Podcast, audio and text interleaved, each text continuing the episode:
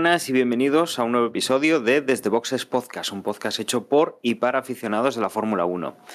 Eh, en esta ocasión vamos a hablar del que ya ha sido el primer Gran Premio de esta temporada, 2023, el Gran Premio de Bahrein, que como ya comentamos la semana pasada, se iba a disputar en el mismo circuito donde hicimos, se disputaron los, los test de pretemporada, esos tres días eh, que justo coincidieron la semana anterior y que, bueno, eh, ya veníamos un poco con, con ciertas cosas que del año pasado no teníamos y que este año pensábamos que podía ser así, pero que intentábamos bajar un poquito los, los ánimos. Eh, hoy vamos a hablar de, de qué es lo que veíamos en aquel momento, qué es lo que hemos visto esta semana y lo que opinamos de ello, porque la verdad es que están corriendo ríos de tinta, se está hablando mucho en, en podcast, en, en videopodcast, y la verdad es que yo creo que este Gran Premio ha sido divertido, ha sido entretenido y nos deja con, con muchas cosas interesantes de las que hablar eh, de cara a los próximos grandes premios y, y posiblemente al resto de la temporada. Para todo esto, tengo conmigo al equipo de siempre. Muy buenas, Juan. Hola a todos y a todas. Imagino que hacía muchos años que no teníamos un comienzo de temporada tan impactante en, lo, en lo personal, vaya, o sea, ¿no? Eh, igual sí había carreras interesantes, pero, o sea, primeras carreras interesantes, pero no con la carga emocional que, que tuvo esta última para la mayoría, ¿no? La gente que nos escucha, asumo. Sí, desde luego, bastante, bastante tiempo. Tenemos también a, Jo- a José. Muy buenas, José. Hola, muy buenas. Y tenemos con nosotros también a Emma, como no. Muy buenas, Emma. Hola a todos. A mí me toca hoy entonar el mea culpa en vista de, del podcast que grabamos hace unos días y viendo cómo se ha dado la carrera, pues eh, es evidente que, que metí la pata, ¿no? Como vamos a discutir en los próximos minutos. Bueno, no creo que sea sido tanto meter la pata como mm, yo creo que es decir un esto bueno costaba costaba creer lo que lo que ha pasado. Pues nada, vamos a mm, vamos a empezar. Eh, hoy no tenemos más noticias o rumores. Eh, desde luego, pues ha sido una semana intensa pero tranquila en ese, en ese campo. Mm, Hemos saltado pues, de esos test la semana pasada a, la primera carrera ya esta semana y no ha dado tiempo pues, a, que salga demasiado, demasiado interesante como para, para comentar. Y nos iremos pues eso, directamente a este Gran Premio de Bahrein, a esta primera prueba de la temporada. Y que, Emma, no sé si antes de la clasificación mmm, comentamos alguna cosa o no destacamos nada porque yo creo que fue un poquito continuación de los libres, ¿no?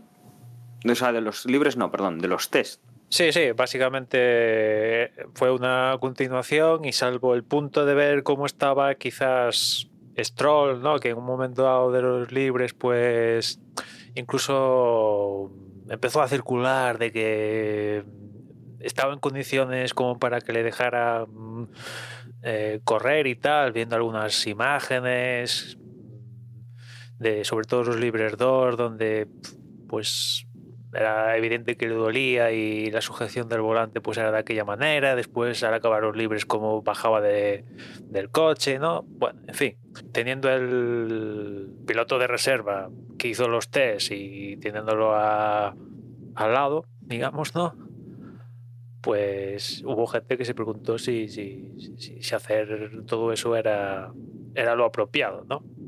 El caso es que al final Stroll disputó todo, todo el fin de semana, ¿no?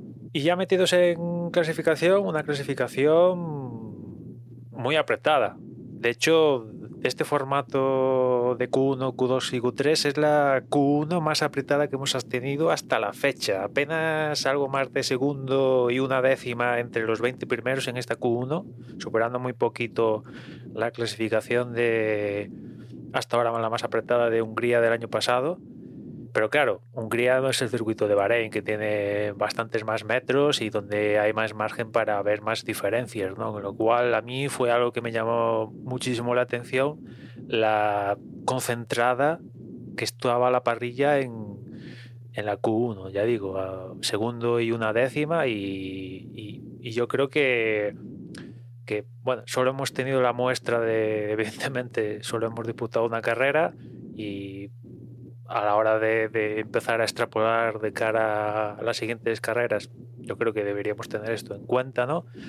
Pero que, que- que la parrilla esté tan concentrada también puede dar pie a que alguien que perfectamente sea 18 dentro de dos carreras, pues perfectamente puede estar entre los siete primeros y, y viceversa, ¿no? Porque la diferencia es tan escasa que te equivocas aquí, pones alguna pieza nueva y la vuelta se, da a la, la tortilla, ¿no? El caso es que al final, pues pasó lo que viene pasando en las últimas temporadas.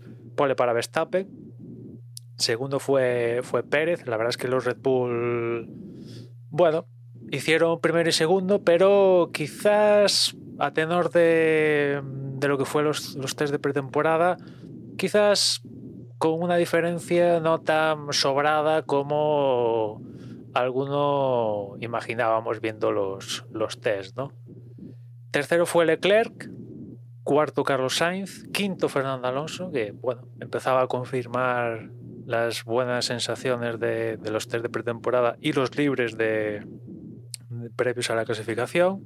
Sexto Russell, séptimo Hamilton, octavo Stroll, que también era la reconfirmación que efectivamente ese coche tiraba, porque un Stroll tocadito, si era capaz de meterlo entre los ocho primeros, que de hecho eh, con este resultado de Aston Martin ya supera la mejor clasificación de la pasada temporada, donde si no voy mal, Vettel lo máximo que, llegó a ser fue séptimo y Stroll lo máximo que llegó a ser el año pasado fue noveno. Pues en la primera carrera ya se han cepillado ese resultado, con lo cual pues ya digo, la reconfirmación de que ese Aston Martin, desde luego, Bahrein le venía muy bien, ¿no? Noveno con y décimo Hulkenberg, que también fue, bueno, una grata sorpresa porque incluso en algún libre, evidentemente el que estaba llevándose todos los flashazos de los focos era Alonso, pero en algún libre Hulkenberg llegó a colocar el Haas entre los cinco primeros. O sea que, bueno, también, como suele acostumbrar Haas, dejándose ver en las primeras posiciones, ¿no? Y por la parte de abajo, más allá del décimo, pues lo, sobre todo en la parte negativa, los McLaren, que bueno, sigue de la misma manera que, que Aston Martin confirmaba que las cosas iban bien, pues también se confirmó que las cosas para McLaren pues tampoco pintaban muy bien. Es cierto que Norris consiguió colocar el coche en undécima posición, pero por muy poquito, por muy poquito, ya en esa Q1 se quedaron, por poco se quedan los dos en, en la Q1, ¿no? Porque Sargent hizo el, mismo tiempo que, que, Norris, pero como Norris lo hizo antes que, que Logan Sargent, pues pasó el corte, ¿no? O sea que McLaren al menos en esta primera carrera, era verdad que las cosas no iban bien y, y, y se confirmó, ¿no? Y, y, después, quizás también en, lo negativo, pues Gasly, ¿no? Empezaba su primera carrera en Alpine saliendo, saliendo último. La verdad que no es, no es, imagino que la mejor de las formas es estrenarse con, con un equipo y hacerlo desde, desde la última posición, ¿no? Vienen teniendo en cuenta las, entre comillas, altas expectativas que tiene Alpine, porque si os acordáis en el podcast anterior os comenté que había alguna escudería que iba a traer cosas gordas de actualización, pues una de ellas era Alpine, que incluso en algún momento de la pretemporada su jefe técnico empezó a sacar pecho de que habían conseguido un coche por debajo del peso mínimo, lo que les ayudaba a poder poner lastre, que les ayudaban a tener un mejor setup y con ello un mejor rendimiento, pues bueno, pese al resultado y dices, ¿dónde está ese sacar pecho ahora, no? Y, poquillo más. No sé si queréis comentar alguna cosilla más de, de la clasificación, pero sí en líneas generales, evidentemente lo, lo que se llevó los, los titulares pues fue sobre todo ese quinto puesto de, de Fernando confirmando lo que muchos habían apostado, ¿no? que, que estaba, al menos Fernando, estaba por delante de, de, los Mercedes. Por escasa diferencia, las cosas como son, pues muy escasa diferencia, porque la diferencia entre Fernando, Russell y Hamilton pues es apenas un puñado de milésimas, pero conseguía quedarse quinto, ¿no?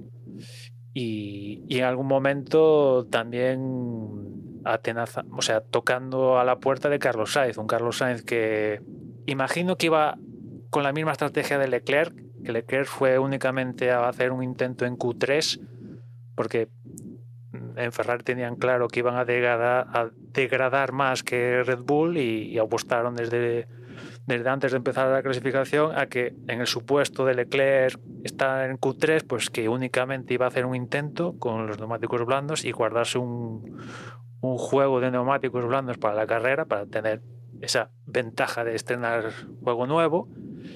Y imagino que la estrategia era igual que, que, Carlos, pero el problema es que Carlos no hizo un, tan buen primer intento como Leclerc y tuvo que, volver a poner otro juego de neumáticos donde, bueno, pues ya quedó más claro que quedaba por delante de, de Fernando. Yo la, no, no, sé, lo que quería comentar ahora con vosotros es precisamente eh, Fernando Alonso. ¿Por qué? Mm, porque solo hizo una intentona también, solo no dio dos vueltas, solo dio una vuelta en la Q3, porque ya no le quedaban neumáticos blandos, solo le quedaba un juego. Y sin embargo, en la Q2 sí que utilizó dos juegos nuevos de, de neumáticos blandos. ¿No creéis? Porque yo lo pensaba, ¿no? En aquel momento, jo, teniendo en cuenta que incluso en la Q1 había hecho el mejor tiempo. Eh, bueno, no sé si al final fue el mejor tiempo el de Fernando Alonso, pero al menos sí que estuvo durante bastante rato de primero. Ya no lo recuerdo, pero vamos. Que se veía claramente que tenía que era muy difícil que no fuese a pasar a la Q3, ¿no? Tendría que haber sido algo gordo. Con lo cual, no sé, a mí me daba la sensación de que podría haber utilizado uno para la primera vuelta de la Q2 un, juego de usados y haberse guardado dos para la Q3, pero bueno. Es que aquí entra a jugar mucho lo que os comentaba antes, de que la parrilla está tan ajustada que con la mejora de, de pista, pues si te la juegas y te sale mal, te quedas con cara de tonto. Ya, pero o sea, la, la opción mía sería dar la primera vuelta de la Q2 con el neumático usado. Sí, que eso creo que todavía... fue lo que hizo Stroll tanto en Q2 claro. como en Q3, si no voy mal. Y, y, tener todavía otro juego más para, pues eso, por si acaso, ¿no? Que obviamente, pues muy probablemente hubiera, hubiese, o sea, hiciese falta, pero vaya.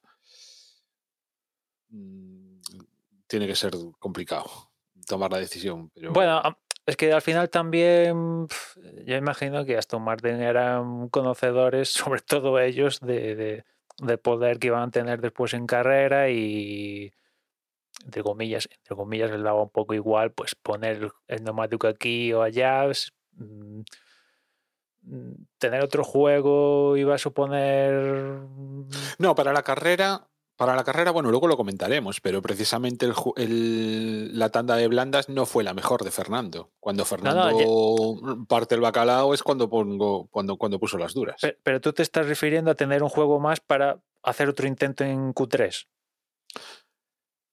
Ya, o sea, que era ridículo por parte de Aston Villa el guardarse alguno. O sea, en este caso es que ni siquiera, se, o sea, en el caso de Fernando, ni siquiera pudo llegar a tener dos eh, para la Q3. Pero vaya. Bueno, entendieron así la, la, clasificación, que no les fue mal, porque en el juego de las diferencias tan apretadas, pues quedó delante de Russell y Hamilton, que bueno, claro, si no salir tan, imagínate que por milésimas, en vez de salir por delante de estos dos, sale por detrás, que al final como fue, como arrancó la carrera, pues un poco fue eso, ¿no? Pero bueno, sali, salió, salió así, ¿no? De todas formas, eh, eh, digamos que Dando palmas con las orejas todos, o sea, las cosas como son. Cuando acabó, si ya teníamos el hype alto después de los test, llegó la clasificación y ya fue, vamos, que empiece ya la carrera del domingo. No sé el resto, pero vaya tardecita de sábado esperando, esperando que llegase el domingo.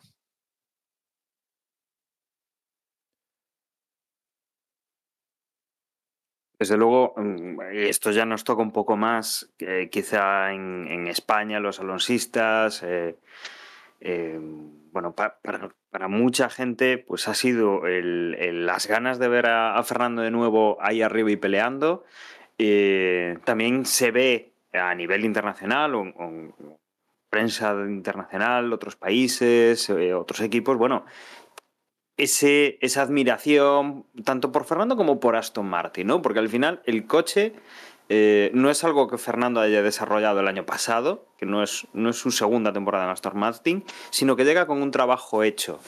Y, y desde luego el, invierno en, en Aston Martin ha, ha cundido lo que, no, lo que no nos podemos imaginar, yo creo. Y Pero estaréis, perdona Dani, estaréis conmigo que, que lo que ha hecho Aston Martin es atajar directamente. Ha cogido el atajo.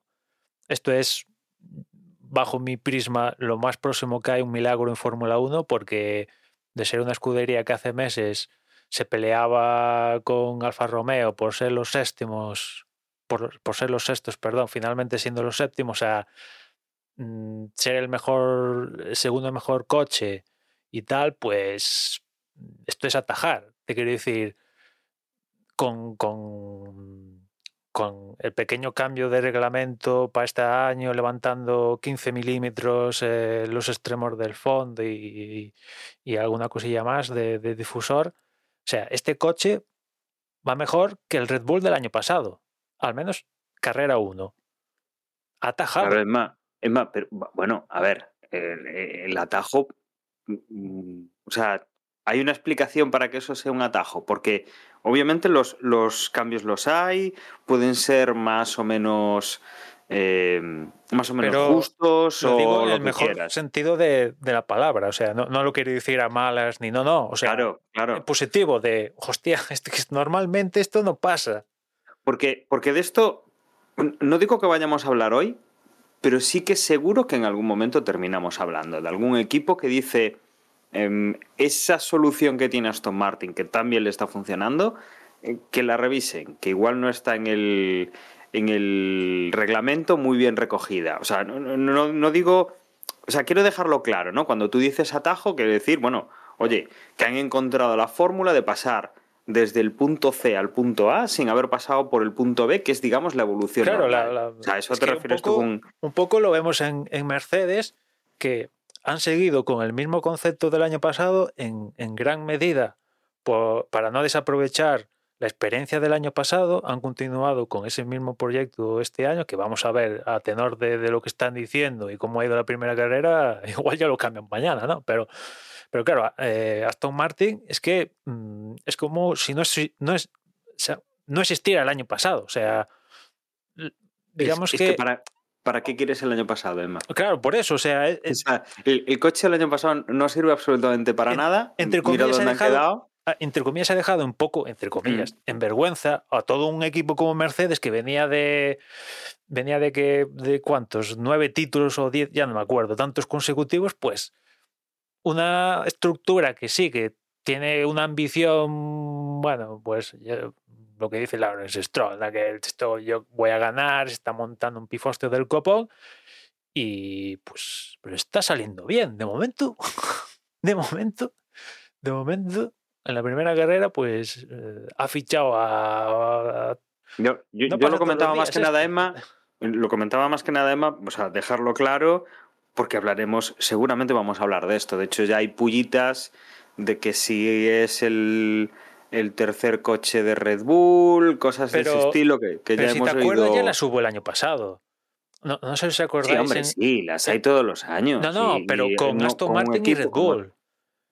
Que el año pasado, si no recuerdo mal, en, para el Gran Premio de España, justamente, que, que Aston Martin es cuando trajo un coche diferente con respecto al presentado en, la pretemporada del año pasado, que se parecía muchísimo a Red Bull, que de hecho Red Bull, entre comillas, hizo la coña de las latas que ponen en el pit wall eran verdes y un poco lanzando, un poco dardos como está lanzando ahora. Y pero esto ya viene de lejos, un clásico.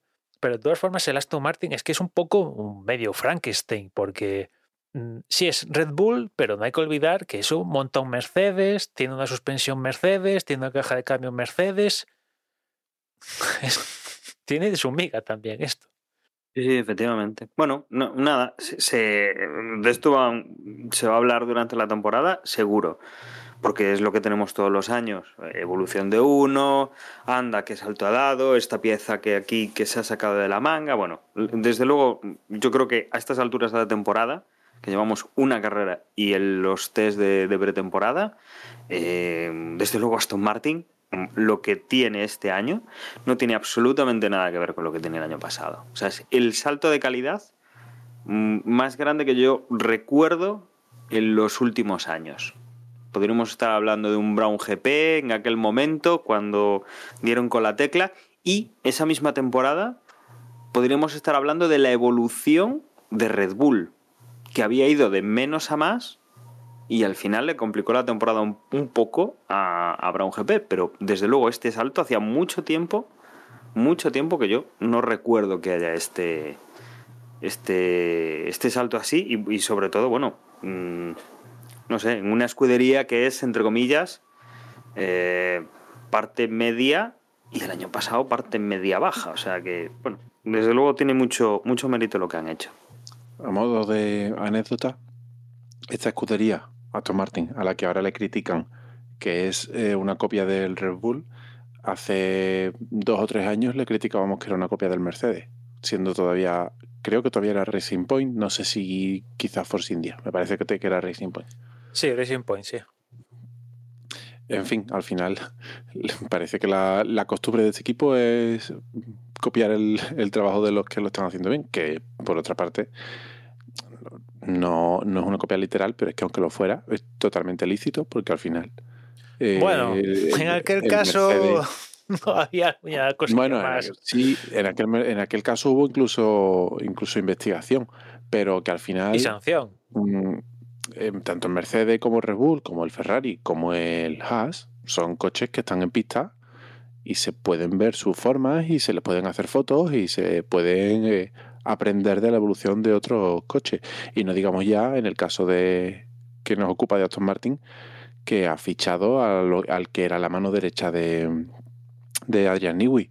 Pues si este hombre ha venido con un diseño mm, de, de estilo Adrian Newey, pues me parece lo más normal Pero- del mundo porque es el trabajo que le avala.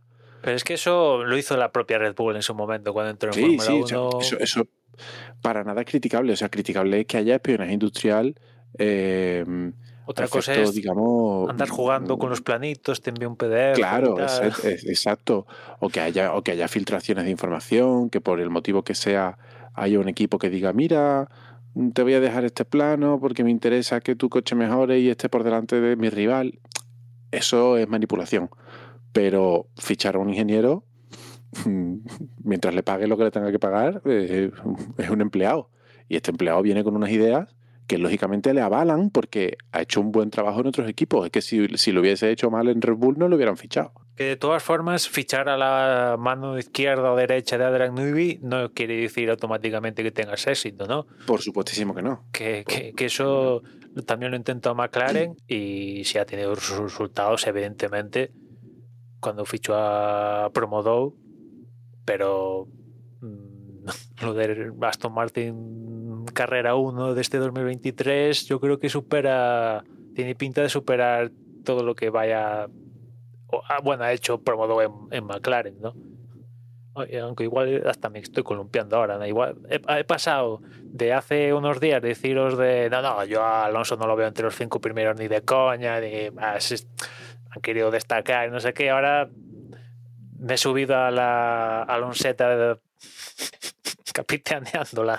Y no pasa nada, Emma. Es- equivocarse es de humanos. Y desde luego no veníamos con. Bueno, en los últimos años habíamos tenido mucho. Ah, tenemos un coche ganador, tenemos un coche ganador, y luego no, no, había, no había nada por detrás, mucha historia de onda mm, poniendo las cosas muy bonitas y bueno, normal, ¿no? Que, que tuvieses dudas. Desde luego, a ver, yo lo comentaba antes de la carrera, ¿no? Eh, entre la carrera y la clasificación en el grupo de Telegram. Digo, vamos a ver, hasta hoy hasta el sábado por la tarde em, podíamos especular.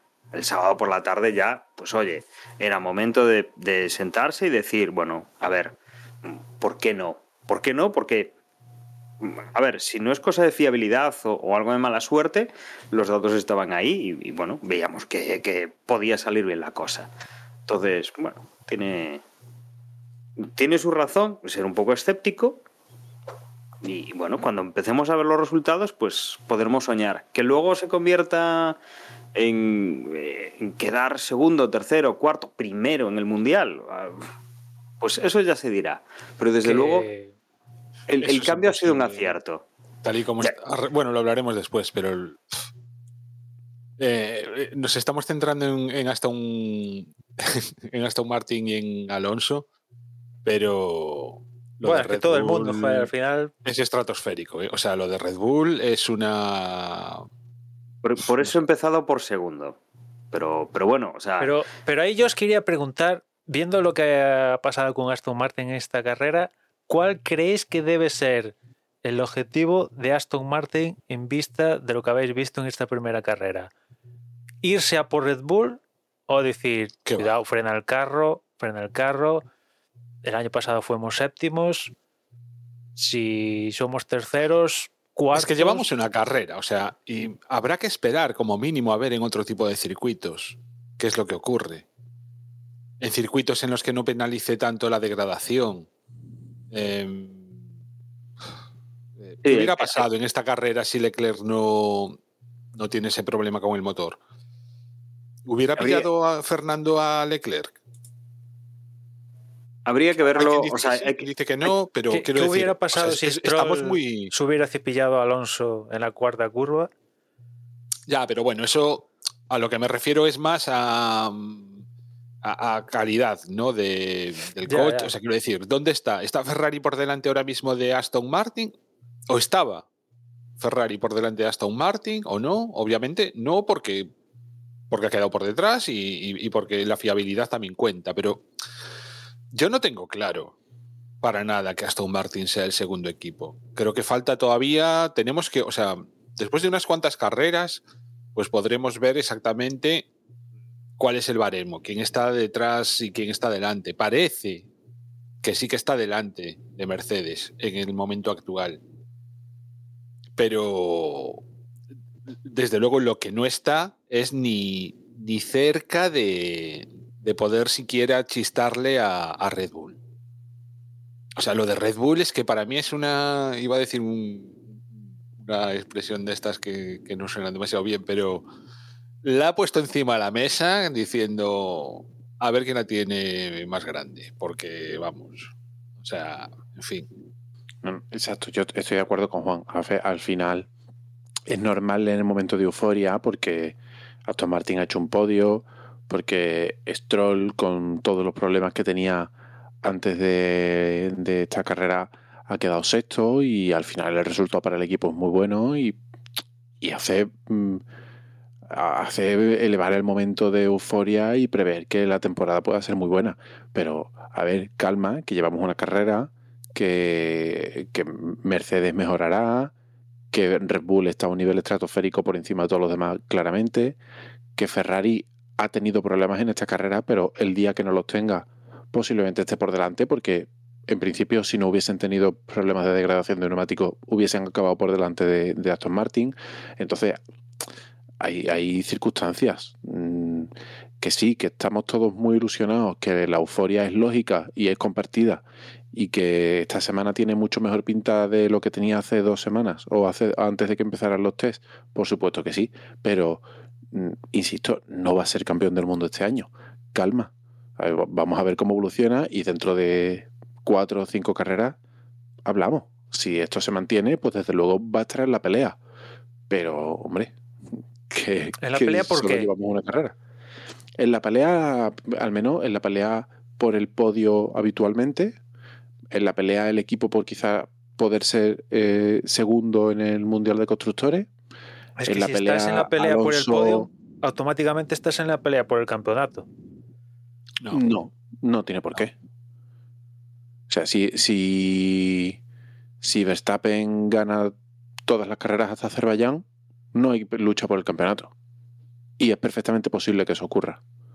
Pero es posible que Alonso pelee el segundo puesto del campeonato con Pérez. Pero con, los datos que tenemos ahora mismo en la mano, también es perfectamente posible que Alonso pelee el quinto puesto del campeonato con Hamilton o con Russell. No, sabe, o sea, no se pueden extrapolar los datos de una sola carrera. Vamos a analizarlo. Que desde luego a día de hoy podemos afirmar que van a acabar el campeonato por delante de Alpine y que Alonso creo que por primera vez en su carrera deportiva ha acertado con un cambio de equipo. Sí, rotundamente sí. Pero, Pero de ahí, de ahí a vamos, vamos a bajarla un poco al suelo y vamos a ver las cosas con un poco de frialdad. Si, si os parece, bueno, eh, comentamos un poco qué es lo que ha pasado en la carrera y nos vamos ya, pasamos de, de las expectativas y de, de todo lo que queremos a nivel de grupos y nos vamos ya a los pilotos, que al final son los que tienen la última palabra y, y- y lo que importa.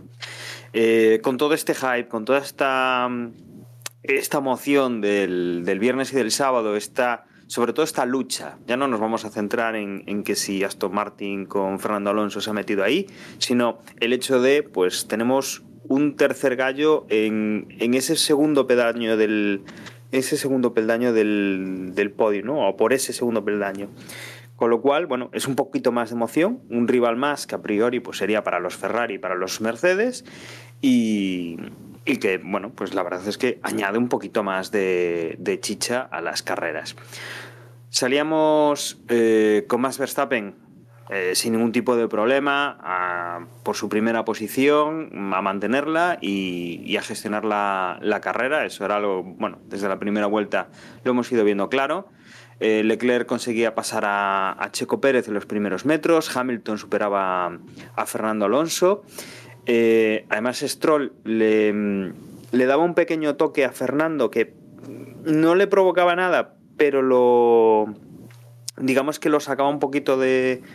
O sea, le, hacía perder un poquito de tracción en la parte trasera del coche, eh, hecho que Russell conseguía. Haciendo que Russell consiguiera adelantarle sin, sin demasiado problema. Y bueno, pues a partir de ahí empezábamos con, con una carrera en la cual teníamos eh, a todos esos pilotos a los cuales más o menos le podíamos poner una, una ubicación en la zona de la parrilla de los puntos, eh, ya los teníamos juntos.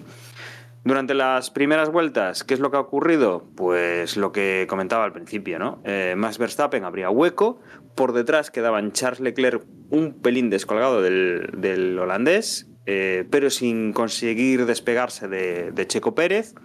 Por detrás de estos dos pilotos que iban quizá más en, lucha, eh, venía Carlos Sainz, poco en tierra de nadie, se iba quedando un poquito descolgado y, y todavía sacando un poco de ventaja a los coches que venían por detrás. Y a partir de ahí, pues teníamos los dos Mercedes y los dos, los dos Aston Martin. Eh, de estos coches que comento, de los cuatro equipos y los ocho pilotos, digamos, más, eh, más esperados para, para el top ten final, eh, los que de- destacaban o se veía más bien que tenían problemas con la degradación de los neumáticos eran tanto Sainz como, como Hamilton. Y, y esto provocaba, bueno, Sainz iba en tierra de nadie, Hamilton se iba creando un, pequeño, un pequeño tapón en el cual pues metía a su compañero de equipo y a los dos Aston Martin, a Fernando Alonso y a Lance Stroll. Y eh, digamos que aquí pues, eh, viene pues, la parte jugosa de la carrera, ¿no? La lucha entre estos dos equipos, misma motorización, la motorización la pone Mercedes, y que, bueno, pues queríamos saber un poco dónde, dónde estaban los, los niveles de ambas escuderías. Como habíamos salido prácticamente todos con eh, los neumáticos blandos, pues se esperaba un cambio de neumáticos pronto y eh, bueno, eh, entraba Hamilton, aprovechaba, íbamos cambiando poco a poco y en la vuelta 18 pues manteníamos la siguiente las posiciones normales, ¿no? Eh, Verstappen liderando, Leclerc pues le ha ampliado el tiempo, ha pasado pues de 5 o 6 segundos a 10, eh, Pérez era tercero pegado a, a, Charles Leclerc, por detrás Sainz perdiendo un poco de comba. Y a partir de ahí eh, teníamos escalonados a Hamilton, a Alonso, a Russell y a Stroll carrera cómoda para, para Max Verstappen. Vamos a hablar, entre comillas, poco de él porque la verdad tiene su mérito hacer el, el, las vueltas eh, como si fuese un reloj, perfectas una detrás de otra, pero bueno, se ha tenido poca lucha, con lo cual ha tenido poco protagonismo en la, en la televisión. Quien apretaba era su compañero de equipo, era Sergio Pérez, que poco a poco se acercaba a Charles Leclerc y eh, se colocaba en segunda posición. Ya tenemos a los, a los dos eh, primeros escalones del podium, los dos Red Bull. Eh, primero Max Verstappen, segundo Checo Pérez. Con lo cual, a partir de aquí, pues eh, Charles, y, Charles y, y, Sainz podían disputarse entre ellos pues, ese tercer escalón, todo estaba por ver. Y por detrás, pues ya teníamos a, a Hamilton con, con Alonso justo detrás achuchando el, el, español después de bueno, haber pasado a, a, George Russell. La verdad una maniobra había sido, había sido bonita, luchada entre los dos pilotos. La verdad es que Russell no se lo puso fácil a, a Fernando. Fernando también se ha sacado un adelantamiento bonito. La verdad es que ahí, pues, eh, punto para, para Aston Martin y punto para, para Fernando, sobre todo. Luego, a partir de aquí, pues eso, la lucha entre Hamilton y, Alonso. Mm, teníamos pues hasta la vuelta 31, iban peleando, recortando poco a poco tiempo Alonso y eh, cambiaban neumáticos Hamilton. ¿no? A partir de aquí, pues empezaban ya los equipos a, a cambiar esos neumáticos duros por unos nuevos neumáticos duros que les durasen hasta, hasta las últimas vueltas la parte, la parte interesante mm, ha venido, o la, más llamativa, ha sido cuando ya Fernando sí que ha tenido eh, delante a, Hamilton. La verdad es que Fernando tuvo una estrategia interesante, eh, puesto que cambió neumáticos cuatro vueltas más tarde que, que Hamilton. Ha tenido pues, los neumáticos duros de la primera tanda, le han los ha estirado bastante bien, funcionaba muy bien. La degradación no era la de Hamilton. Ha conseguido pegarse en la salida del, de este segundo cambio tenía unos neumáticos algo más, más eh, nuevos, con cuatro vueltas de menos, como digo, con, con, respecto a Hamilton, y a partir de aquí pues, ha venido el, el, achuchar continuo de Fernando hasta que lo ha pasado. La verdad es que ha sido, pues, una, han sido un par de maniobras muy bonitas, la verdad es que lo han luchado.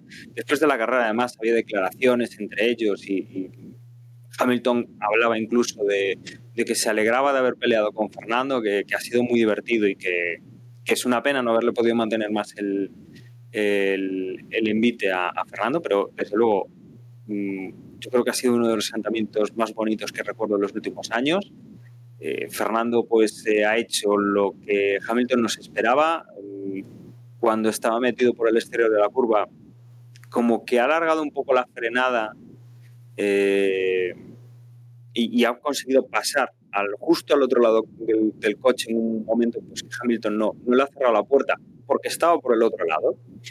Y, y, es impresionante el adelantamiento. Hay incluso unas imágenes de, de, una simulación en la cual se ven las trayectorias y es incluso pues, más, más esclarecedor ¿no? de, de, cómo ha sido este, este adelantamiento. Con, con, todo esto, pues Fernando se ponía ya por delante de los Mercedes, eh, le quedaban los, los Ferrari y los Red Bull por delante.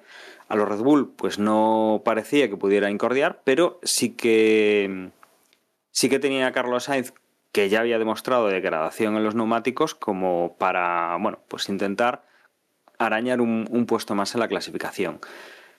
Todo esto, mmm, como digo, con dos Ferraris por delante, cuando el tema es que el coche de Charles Leclerc sufre un problema mecánico, se queda en una zona del circuito bastante segura, con lo cual solo despliegan el Virtual Safety Car para retirarlo del- de la pista.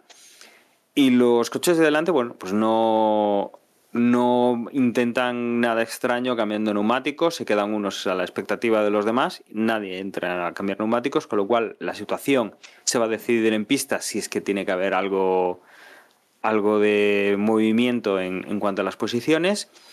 Y, y nada, con esto le ha tocado pues a Carlos Sainz defenderse de, de Alonso. La verdad es que eh, muchísimo más fuerte el asturiano que el, que el piloto madrileño.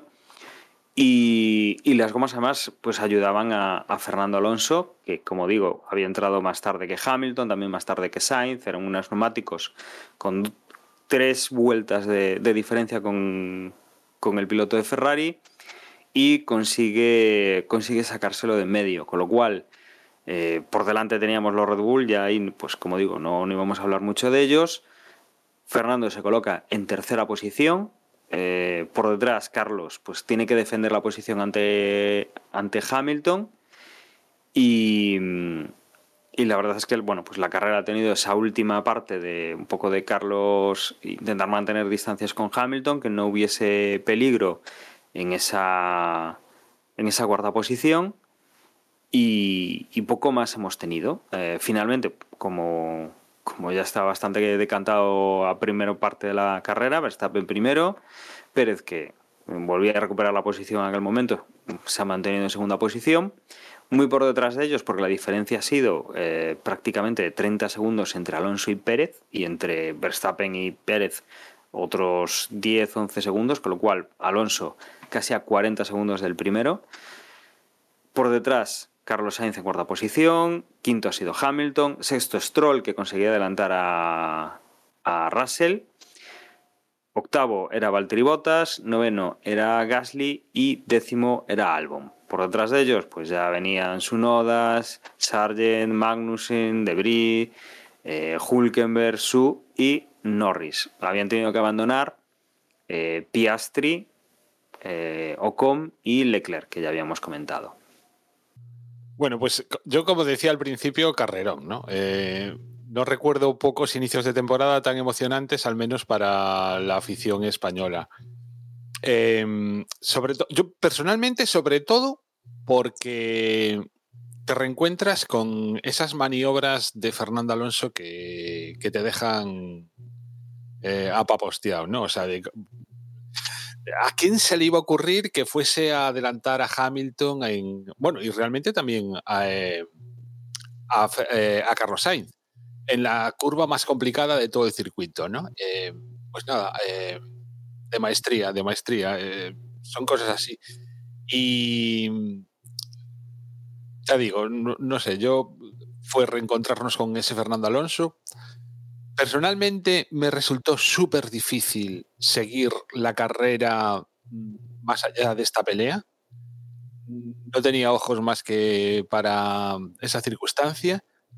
Y, por ejemplo, no sé qué ocurrió. O sea, ahora mismo me preguntáis eh, qué es lo que pasó del séptimo hacia atrás y no sabría decir ninguna pelea. Solamente, bueno, ver a Norris que andaba por ahí de vez en cuando y tal, pero la sensación que tengo es eso, como de que no ocurría nada más que, que la pelea por allí por delante. Lo que unido también a que en mi caso particular estrenaba forma de ver la carrera con, con la onboard, con, bueno, con, todas estas cosas que trae la, F1, la F1 TV, pues nada, ya digo, para mí fue emocionantísima y, realmente yo de la carrera poco más puedo comentar porque, porque fue eso, o sea, la maestría, el, el, el ver al principio los nervios de qué ocurrirá después del toque con, con Stroll, cruzar los dedos de que no haya pasado nada, ver que efectivamente no pasa nada, ese primer stint con los blandos en los que parecía que bueno, que realmente Mercedes pues iba a decir aquí estoy yo, pero que poco a poco la cosa va cambiando, que se ponen, los duros y con los duros ahí Fernando poco a poco, mmm, poco a poco, pero de una forma muy constante, eh, nada, eh, los adelantó sin ningún tipo, bueno, no, sin ningún tipo de problema, las cosas como son. Los adelantó con unas defensas bastante importantes, tanto por parte de Hamilton como por parte de, de Carlos Sainz. Se defendieron lo que pudieron.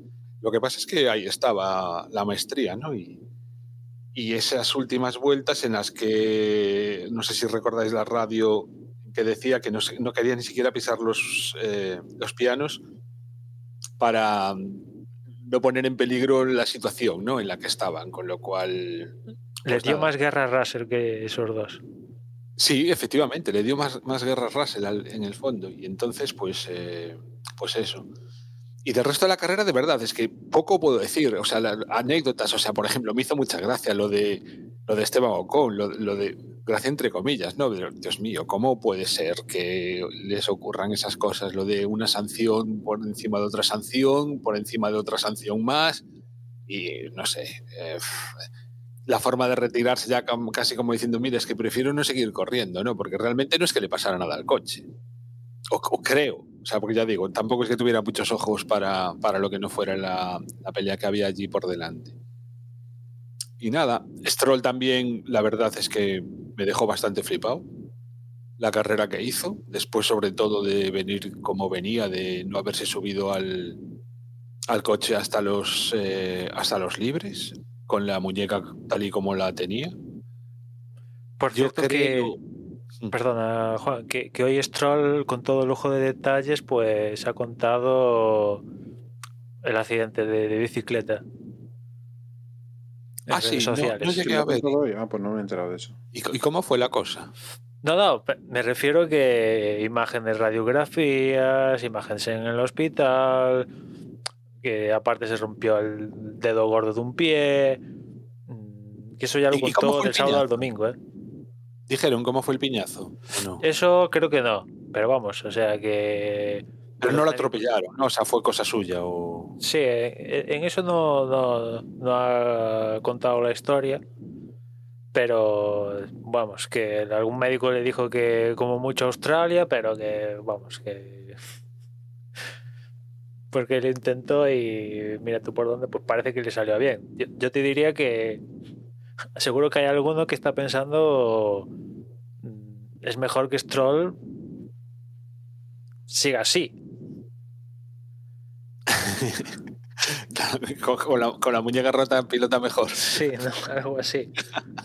No, sí, de- desde luego es que tiene un mérito eh, importante. ¿eh? O sea, estamos hablando de, del tema de, de Fernando Alonso porque es Fernando Alonso y, bueno, hemos- somos seguidores de Fernando desde hace, desde hace muchísimo tiempo y nos está dando una alegría de la hostia. Pero el- lo que ha hecho Lance Stroll después, o sea, yo no sé cuándo fue el accidente, Emma, eh, la semana antes, el fin de semana antes de... Sí. de- Ponte 12, do- 12 días antes de, de- de este gran premio, pues estaba en una cama siendo operado.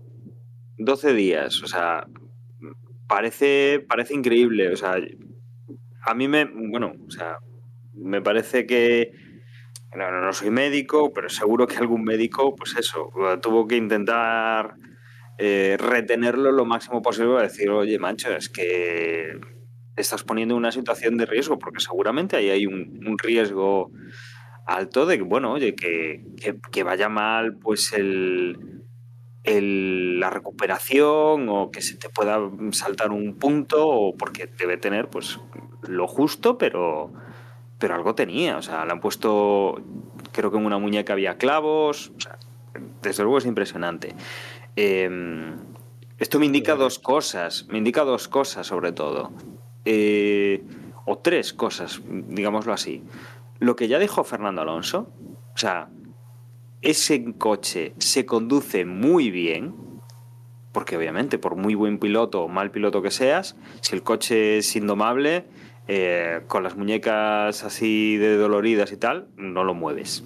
Aunque seas el mejor piloto del mundo y él sea el coche con las mejores prestaciones, si no es conducible, no, no vas a poder hacer eh, una carrera tan, tan Recuerdo- sencilla con, con las muñecas. Recuerdo alguna imagen del Aston Martin al acabar alguna carrera de Stroll, eh, ya digo, del año pasado, donde el coche parecía ir solo. de, de- de- de que el volante se movía solo y, y, y tal, ¿no? Y en cambio aquí, pues ya digo, el tío iba con una mano, sobre todo a final de, carrera y como vimos en, en los libros. O sea, ¿no? Por ese lado, eh, eso. O sea, que el coche es muy fácil de conducirlo. Lo dijo Fernando por la radio, que era una maravilla conducirlo. Que el coche tira, obviamente, porque si no, pues eh, tampoco, tampoco te vas a plantar ahí sin, sin un coche que ande. Eso también lo vemos con Fernando, ¿no? Y, y creo, creo, y lo vamos a ver ahora, que tiene un coche que anda, eh, y vamos a verlo un poco con... Que, que Lance Stroll bueno, no, es tan paquete como podríamos pensar desde, desde el minuto que su padre entra en la Fórmula 1 también, ¿no? Eh, tiene, el- tiene el tema del toque con Fernando, que también es un poco anecdótico, ¿no? El hecho de que le dio el toquecito a Fernando, Fernando no sabe quién le da el toque, hace el comentario de la radio típico de alguien me ha tocado, mm, que es una forma sutil de decirle al equipo, por favor, que los comisarios, si me están oyendo, que revisen las imágenes, porque puede haber aquí alguien que me ha perjudicado y que hay que sancionar. Que de hecho, incluso eh, sale que eh, se establece como incidente de carrera. O sea, se, ha llegado a, entre comillas, investigar ese, ese lance, ¿no? Pero quitando eso, la verdad es que los, los detalles que ha dado Stroll con un buen coche y con el handicap que tenía de, los, de las muñecas y del, del dedo gordo, que creo que además era el derecho, el del acelerador, eh, pues la verdad es que, pues no sé, deja una, un muy buen sabor de boca, ¿no? Ya es, ya es increíble el sabor de boca que deja el equipo, que deja Fernando Alonso, y yo creo que la guinda del pastel es este esta actuación de, Lance Stroll. Veremos un poco también cómo funciona la, la dinámica en Aston Martin, ¿no? Pero, pero bueno, apunta, apunta maneras como equipo, como coche y como los dos pilotos a nivel individual. Mm, Yo creo que va a haber que, que mantener un ojo en, en los dos coches este año. Bueno, mientras Stroll no se lleve por delante a Alonso, las cosas van a ir genial. No Bueno, o, la el- mejor o- o no quieran meter a Stroll delante o lo que sea, ¿no? Por eso digo, vamos, vamos a ver un poco las injerencias también que hay, pero en principio apunta maneras. Evidentemente, después del resultado logrado, las imágenes al acabar la carrera eran de, vamos, éxtasis, diría, ¿no? Pero imagínate cuál sería el percal si, si en esa primera vuelta acaban con los dos fuera, ¿no? Hubiera sido Sí. un poco ese buen rollito que tal, pues igual que, eh, que además Stroll y Alonso no es la primera vez que se ven las caras recientemente. Mm, No sé, igual se hubiera cortado el rollo. No te digo yo que, que no.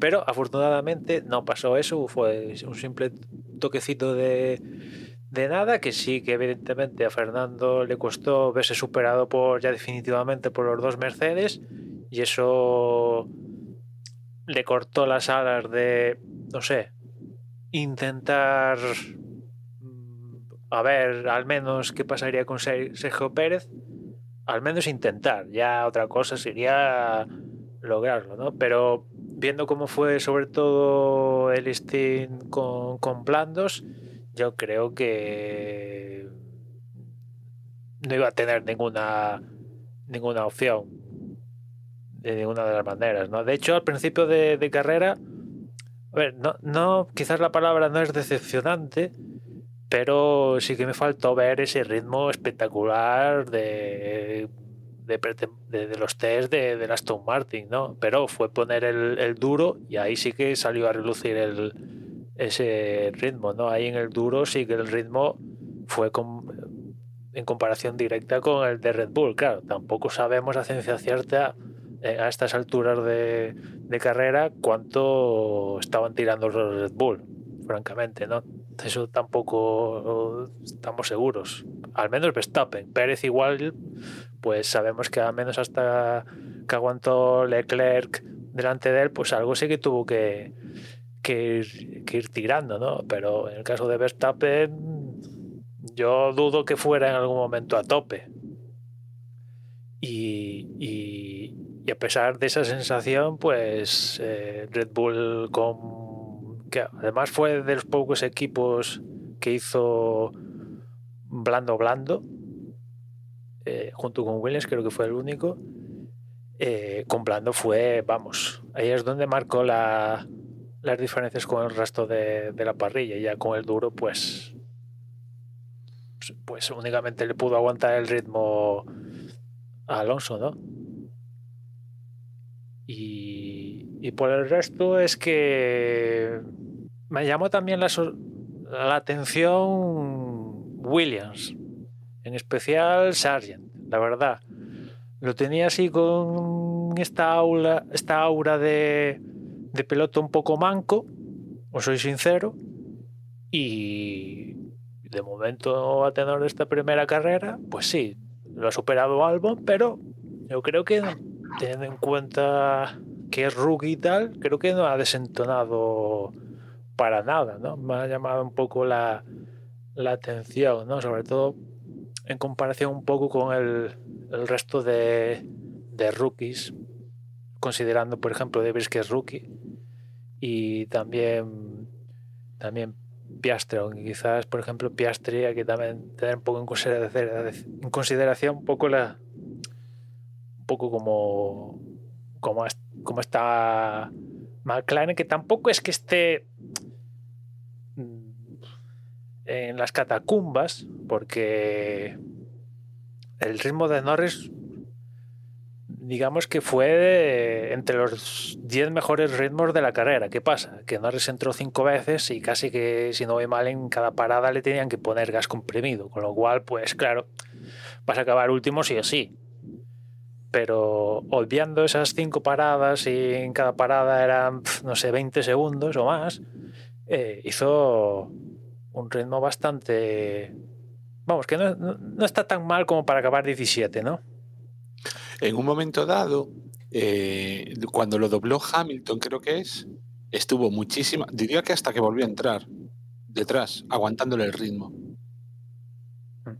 Y después otro que tampoco hizo mal ritmo, ya digo, incluso entre los cinco mejores ritmos de la carrera es Gasly, que salía último y que es evidente que el virtual provocado por Leclerc pues le ayudó para a la hora de, de conseguir la novena plaza, pero el ritmo está ahí.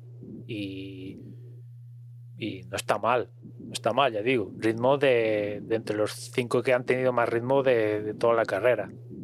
Pero por, por salir último y tal, pues al final pues, eh, te cortan, se acaba cortando un poco y, solo puedes aspirar a, ciertas posiciones como máximos por, este corte que, se produce en, la carrera.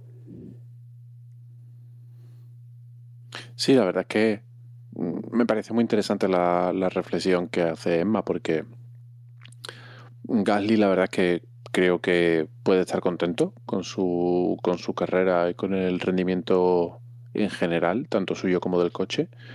Em, sorprendente para mí lo de Ocon, pero bueno, mm, también hay una componente de mala suerte ahí muy importante.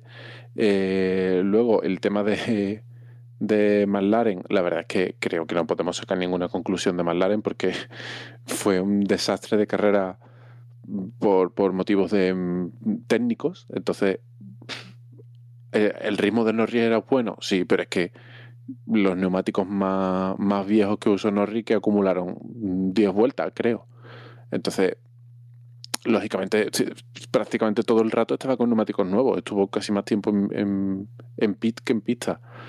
Eh, veremos, a ver. O sea, lógicamente no debería de estar eh, McLaren tan abajo.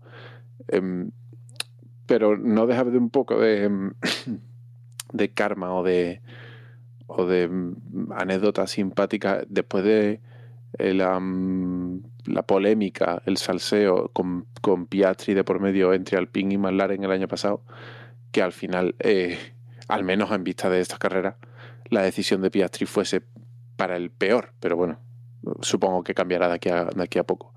Y el, el tema del debut de Sargent, que muy bien, y hoy he leído en algún sitio que mm, con, con estadísticas en la mano era el, el mejor debut de un rookie en Fórmula 1 en los últimos mm, no sé cuántos años. O sea que mm, no sé, no sé en base a qué se mide eso, si es en base a ritmo de carrera, a, a- a adelantamientos en pista o a, no, no tengo ni idea, pero ese era como el titular y bueno, creo que es algo em, destacable. Y em, comentaba antes Dani que, que parece ser que Stroll no es tan malo como le veníamos diciendo en los últimos años. Y hombre, perdón. Al final sí, eh, es verdad que ahora mismo Stroll tiene un coche bastante bueno, está ahí, está sexto en carreras, mm, además con, con, eh, el tema de la lesión y tal, que a lo mejor sin eso hubiese incluso gastado una posición o dos, quién sabe, por encima, eh, pero eso no quita que el Stroll de hace mm, tres años fuese todo lo malo que, que hablábamos de él. Al final lleva ya un tiempo en Fórmula 1, ya es un piloto bastante conocedor de la, de la categoría, ha mejorado tanto él como el coche y ahora, bueno, pues está ahí dentro, dentro de un grupo de pilotos que ni destacan por arriba ni destacan por abajo. Podemos ordenarlos de mil millones de formas, pero bueno, creo que podemos considerar que no es un, que no es manco y que no es un piloto eh, un manta ni que vaya a causar un problema de seguridad para otros pilotos. En algunas carreras pasará, pero pues, Cuidado, como, como cuidado. pasará todo. Que le cuesta No, hombre, mirar por los retrovisores. Justamente los digo esto y seguramente en la próxima carrera haga un haga un, un cause un accidente múltiple. Pero al final, no sé, es- ese tipo de comentarios se han hecho de muchos pilotos. Me viene a la cabeza ahora Maldonado. El Maldonado que empezó en Fórmula 1 mm, dista mucho del Maldonado que acabó en Fórmula 1. Y para mí, Maldonado nunca llegó a ser un gran piloto. Entonces, Stroll posiblemente esté ya por encima del nivel que acabó Maldonado su carrera en Fórmula 1. Mm, Bueno, pues ya creo que mm, al menos se merece, se merece estar ahí. Se merece un puesto dentro de los 20 o los 22 o los 24 que haya eh, en, eh, en la, en la pelea. Y nada, al final sí que mm, muy de acuerdo con la reflexión que hizo Juan de que prácticamente del séptimo para atrás no somos conscientes de nada. Y es que ha sido una carrera muy divertida, muy entretenida, con, sobre todo, claro, a los que a los que mm, apoyamos a los pilotos españoles porque han estado arriba, porque hemos visto mm, acción y hemos visto adelantamiento y nos lo hemos pasado bien. Pero es verdad que quitando el virtual de Leclerc, no ha habido mm, grandes acontecimientos en la carrera. Mm, Básicamente, mm, la mayor parte de la gente ha ido con la misma estrategia. Si nos fijamos en los que son los siete primeros, los ocho primeros, copiaron sus estrategias de unos a otros y prácticamente todos pararon en torno a la vuelta mm, 10, 12, 15 en la primera parada y la segunda parada entre la vuelta 30 y 34 35, más o menos. O sea, no hubo estrategias raras. Eh, los que fueron a tres paradas, pues están ahí todos en el mismo pelotón, justo detrás de los que fueron a dos, y con estrategias muy parecidas entre ellos. Y luego ya, pues los que tuvieron mala suerte, les pasaron cosas, tuvieron percances, accidentes, están en el pelotón. Creo, o sea, en el, en el fondo del pelotón. Creo que mm, es verdad que posiblemente del séptimo hacia atrás haya pasado muy poca cosa. Pero bueno, también supongo que A mí se me hizo un Sí, sí. poco bola la carrera. En un momento dado, digo, hostia, ya debe estar acabando la carrera. Miro el contador de vueltas, vuelta 24. Y digo, joder. Mm, Pues qué guay. No ha pasado ni mitad de, de la carrera y tengo la sensación de que ya debería estar acabando, ¿no? Hombre, entiendo, por ejemplo, para un, para un tifosi que haya estado viendo la carrera y, y siguiendo a Ferrari, ha tenido que ser una carrera muy, mucho menos divertida o muy poco divertida o incluso aburrida eh, comparado con, nosotros que estábamos viendo a Alonso y a Sainz. No, no veíamos a, a Ferrari como equipo, sino a Sainz como piloto, ¿no? Em, alguien, bueno, la, la hinchada holandesa estará contentísima, como lo lleva estando los últimos años. Eh, algún alemán que esté apoyando a Mercedes, pues no se lo habrá pasado bien. Pero en Inglaterra habrá mucha gente contenta y en España hay mucha gente contenta. Es que esto al final depende un poco de a lo que a quien le a quien apoye cada uno, ¿no? Como siempre. Sí, pero no es bueno que, que Red Bull gane como quiera. No, no, claro que no. Para el Sí, espectáculo no es nada bueno, pero, pero no es bueno esta superioridad tan aplastante de Red Bull, tanto ahora como en la época de Vettel. No es buena la superioridad tan aplastante de Mercedes en estos últimos, no sé, 10 años. No era buena la superioridad tan aplastante de Ferrari en los 90. Pero es que esta es la historia de la Fórmula 1. Bueno, es que 2000 siempre ha habido alguien que claramente era el vencedor. Pero aún así, tengo un, un hilo de esperanza por. No sé si Red Bull, pero en el resto de, de la parrilla, como veo las cosas muy igualadas en cuestión de décimas, pues a lo que traes una piececilla, alguien mete la pata y se pasa de frenada, algo ens- a la que te descuidas, pues te bajas o, subes, cualquiera de estas, ¿no? Yo tengo la esperanza, como tú dices, de que este año pueda ser un poco eh, eh, este efecto, a efecto de evolución de la temporada, eh, como aquel año del Brown GP, que al principio de temporada había un coche mm, claramente eh, superior a los demás, pero que conforme avanzó la temporada, al menos Red Bull se fue poniendo las pilas y acabó el año peleando de tú a tú, incluso pudiendo poner en riesgo el campeonato. No digo que vaya a ser Aston Martin quien vaya a hacer ese papel ahora, pero hay, hay muchas hay muchas opciones. Mercedes debería de mejorar, Ferrari debería de mejorar. Pero ahora es Martin más menos complicado no también eso. Es complicado, es complicado porque aquel año de Brown GP es que mm, se juntaron muchas cosas. Se juntó una normativa nueva, se juntó el...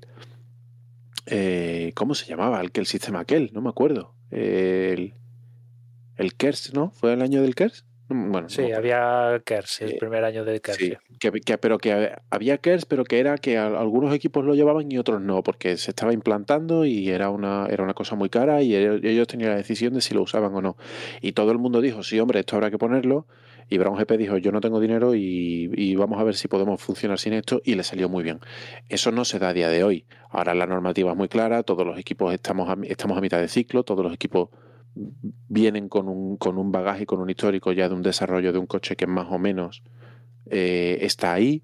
Mercedes está rumoreando que va a cambiar completamente el concepto y si es realidad, pues pasarán un año malísimo de transición, pero esperemos que a final de año estén peleando. Confiemos en que Ferrari no traiga peoras y estén ahí. Aston Martin debería de al menos mantener- mantenerse en la pelea.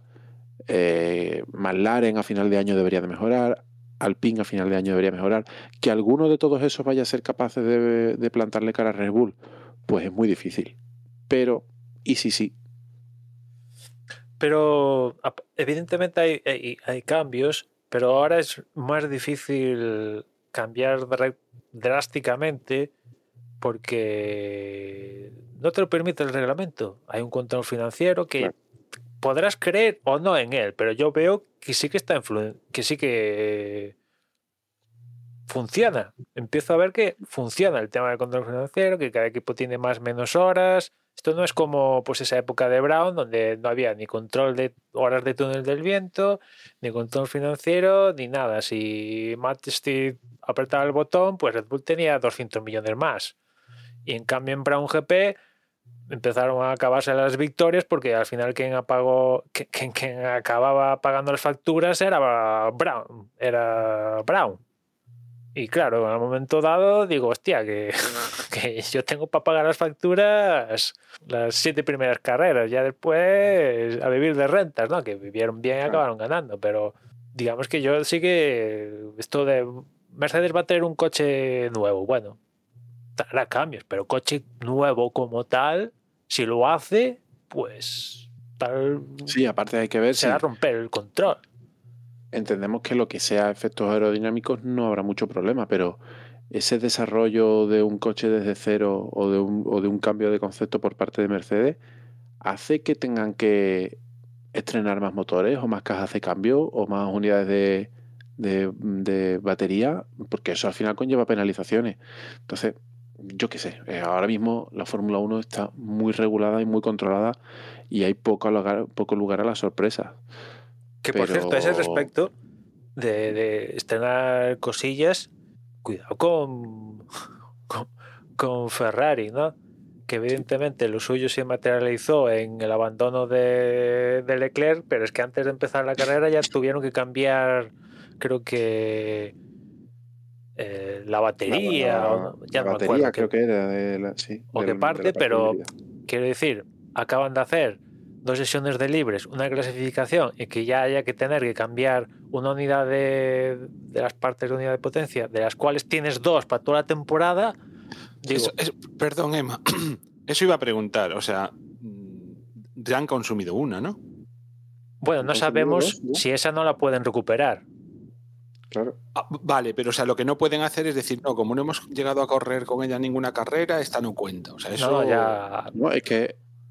Ah, bueno, tú dices por la primera. Claro, como.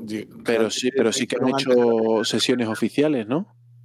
Sí, sí, no. eh, Porque En el se momento cambió- que ya eso la se pones cambió en, antes de carrera, ¿no?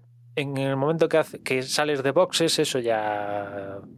En los libres, ¿no? Sí, sí, y eso ya cuenta, ¿no? Y otra cosa es que la puedan llegar a utilizar, que vete tú a saber, eso no lo sabemos.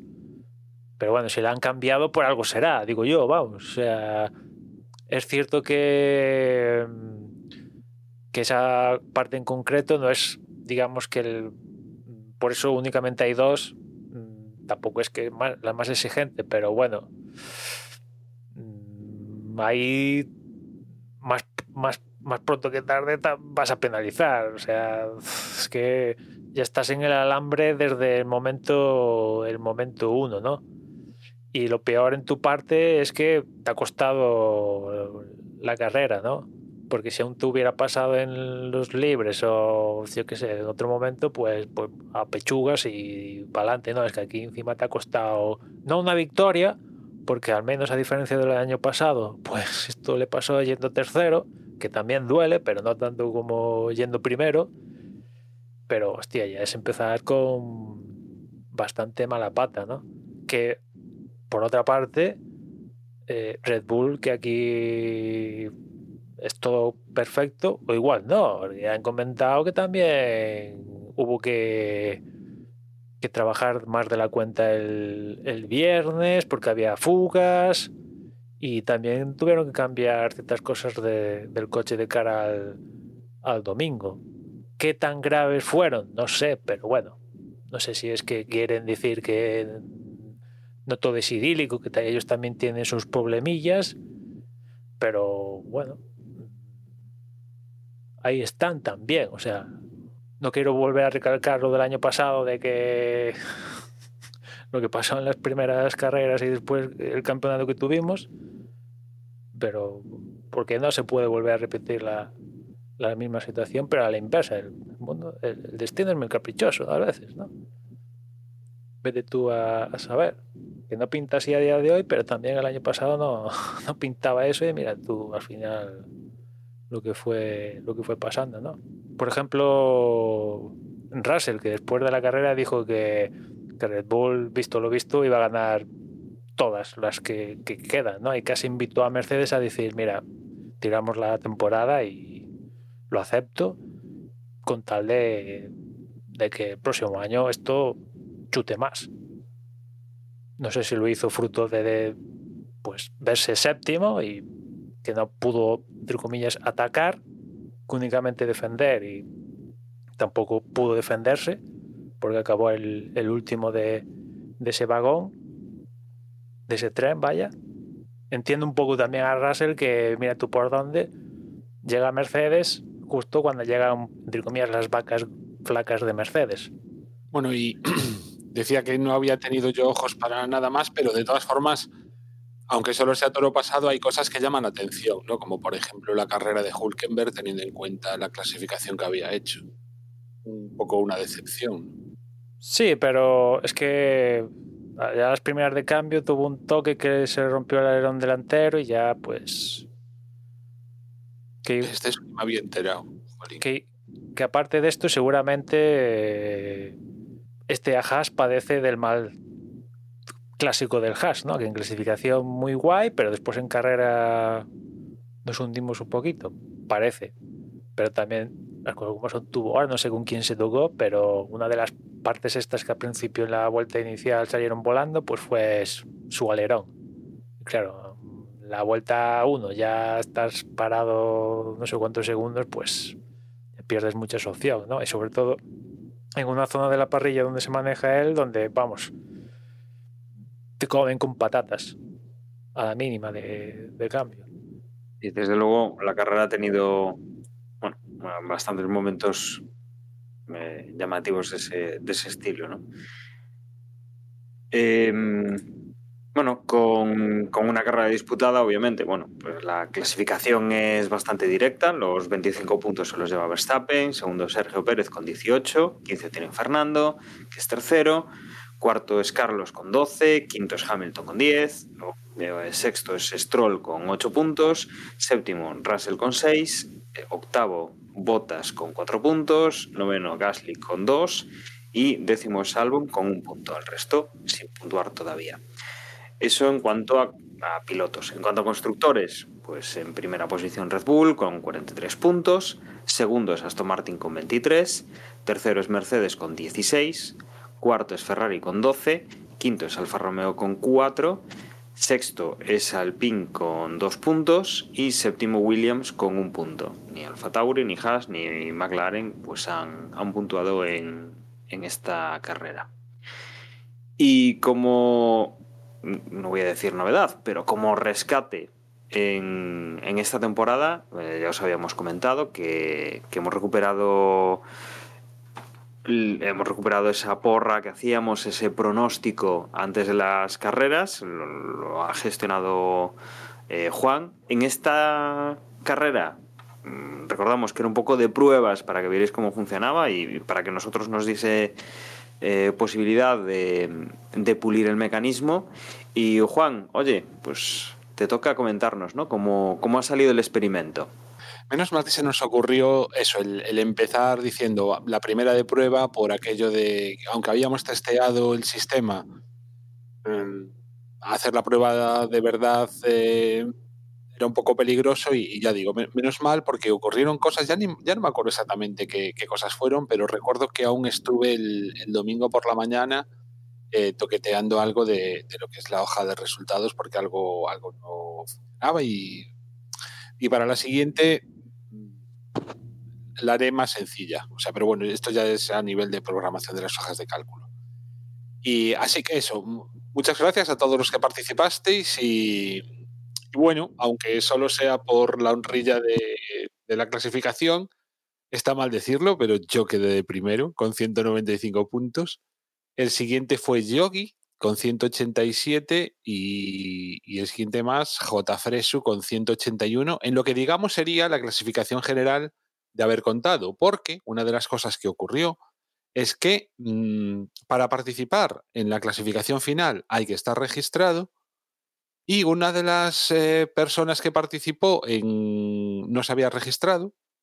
Bueno, esto también tiene truco, porque claramente, vamos a ver, resulta que Carmelo participó por un lado como Carmelo y como Carmelo Sena, y el que, el que sí que se registró fue Carmelo, con lo cual Carmelo Sena con este nombre de usuario no, no, no, llegó a participar, pero sí que, digamos, cuenta para lo que sería el resultado propio del específico del Gran Premio. ¿no? Que, pues eso, el primero sería yo con 195 y el segundo empatados Yogi y Carmelo Sena con, con 187. Pero bueno, todo esto a nivel, ya digo, de, de prueba y las cosas eh, interesantes empezarán en, con el siguiente Gran Premio.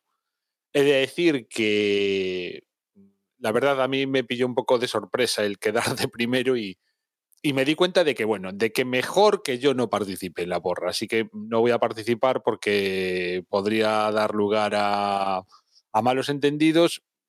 Sobre todo si ocurren, yo, yo qué sé, este, yo haciendo memoria, Dani, ¿te acuerdas de cierta última jornada en una porra? ¿O, o no quieres ya recordarlo? Pues no, no, no me acuerdo, la verdad. Pues creo que fue la primera vez que yo quedé en el podio. Fue porque en la última jornada te pegué un. O sea, te, te adelanté. Estabas tú tercero, llevabas toda la. O sea, buena parte de, de, la competición de tercero. Yo estaba ahí cuarto y en la última carrera, patapum. Bueno, ya te había perdonado, ¿eh?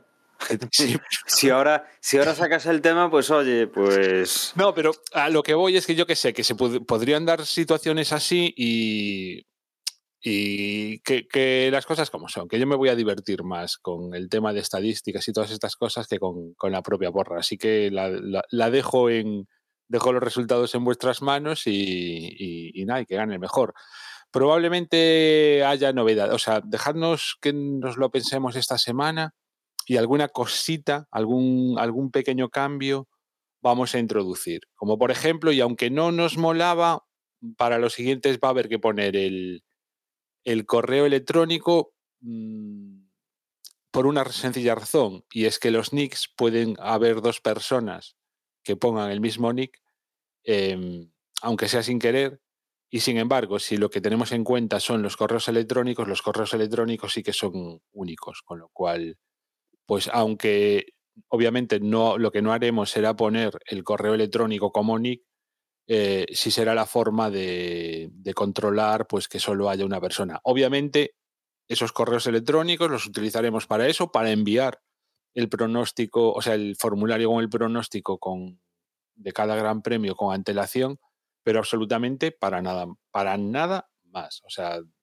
de hecho, ni, o sea, no, no va, no va a salir de esta hoja de cálculo de aquí para, para absolutamente nada. No, como realmente no se recopila ningún dato de tipo personal, más que un nick que es inventado y, ese, y eso simplemente es una lista de correos electrónicos, pues, eh, pues eso.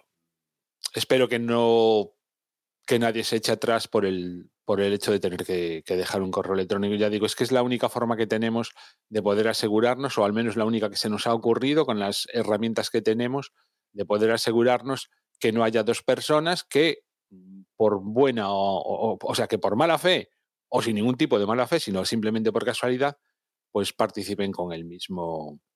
Con además, el mismo... además así con, con, con, el correo, a ver, a ver, hacer se puede hacer. Otra cosa que dentro de nuestra artesanía, casi. Pero sí que ha habido gente que, algo que hablamos el otro día, que ha dejado sin marcar alguna casilla. Puede ser que lo hayáis hecho voluntariamente. Hombre, yo quiero pensar que no. Decir, bueno, pues yo al décimo no lo voto porque no quiero votar al décimo. A ver, yo quiero, quiero pensar que nadie lo conscientemente deja de marcar una casilla, ¿no? Sobre todo por yo que sé, aunque sea por chiripa.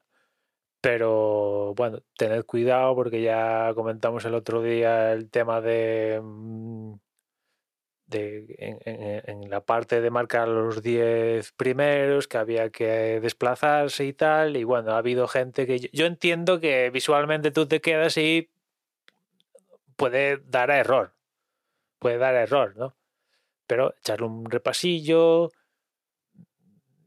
Si queréis estar seguros, pues ir a, a, a, la casilla de, resultados o, bueno, ya digo, si es posible encajarlo en cuando hagas tu apuesta, pues recibir un correo, pues mira, esta es sólida tu apuesta. No sé si se puede hacer o es muy complicado dentro de, nuestro tinglao el hecho de, pues eso, apuesta y que te llega un correo, mira, esta ha sido tu apuesta, pues ahí ya ves que me he dejado sin marcar, yo qué sé, el sexto o el octavo.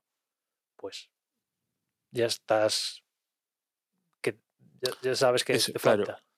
Esa, esa, es una de las cosas buenas, que, in, o sea, obligando a la gente a poner un correo electrónico, sí que podemos configurar el formulario para que, de manera automática, recibir en ese correo electrónico lo que han sido el pronóstico, con lo cual eso, como dice Enma, si queda alguno sin vacío, pues como se puede volver a, a cubrir, pues ya está.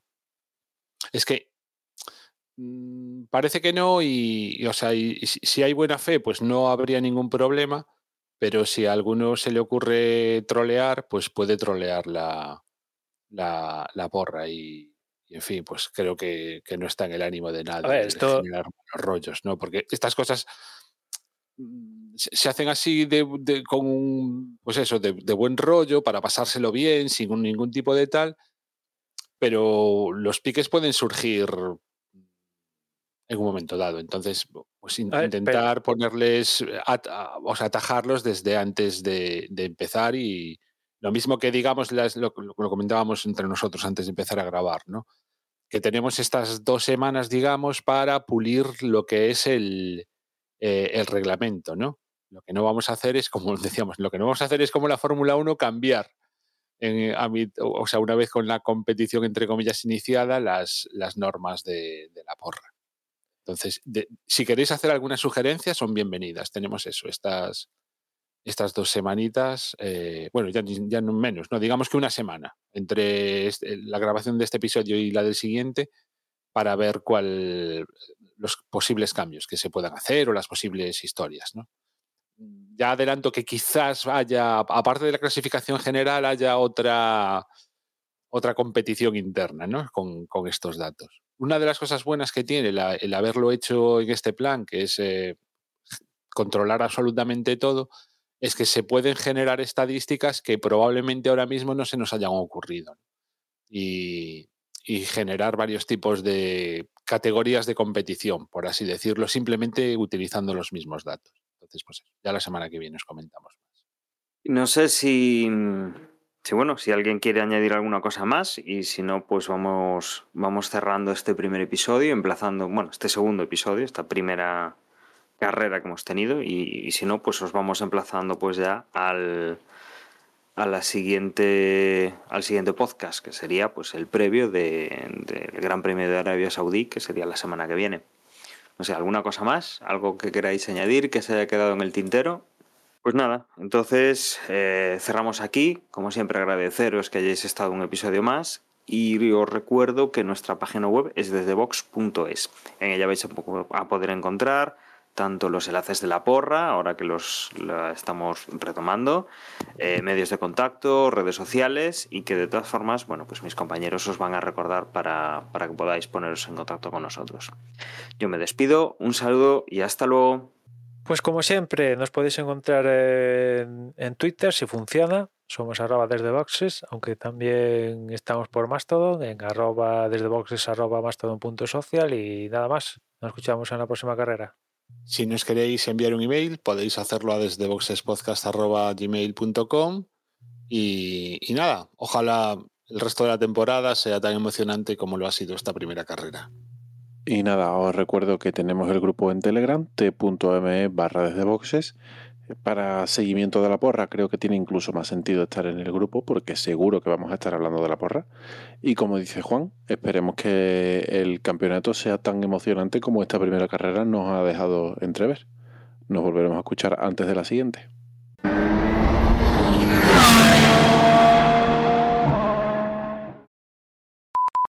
¿tú escuchas las carreras en inglés? Sí. Jo, pues yo ves ya tanto nivel. Es que el español que ponen. Sí, es que casi prefiero tiene... quedarme sordo, tío. O sea. te soy sincero. Es que ah, si, si, si, no, si no entendiera inglés, pongo sonido ambiente, que también lo tiene disponible.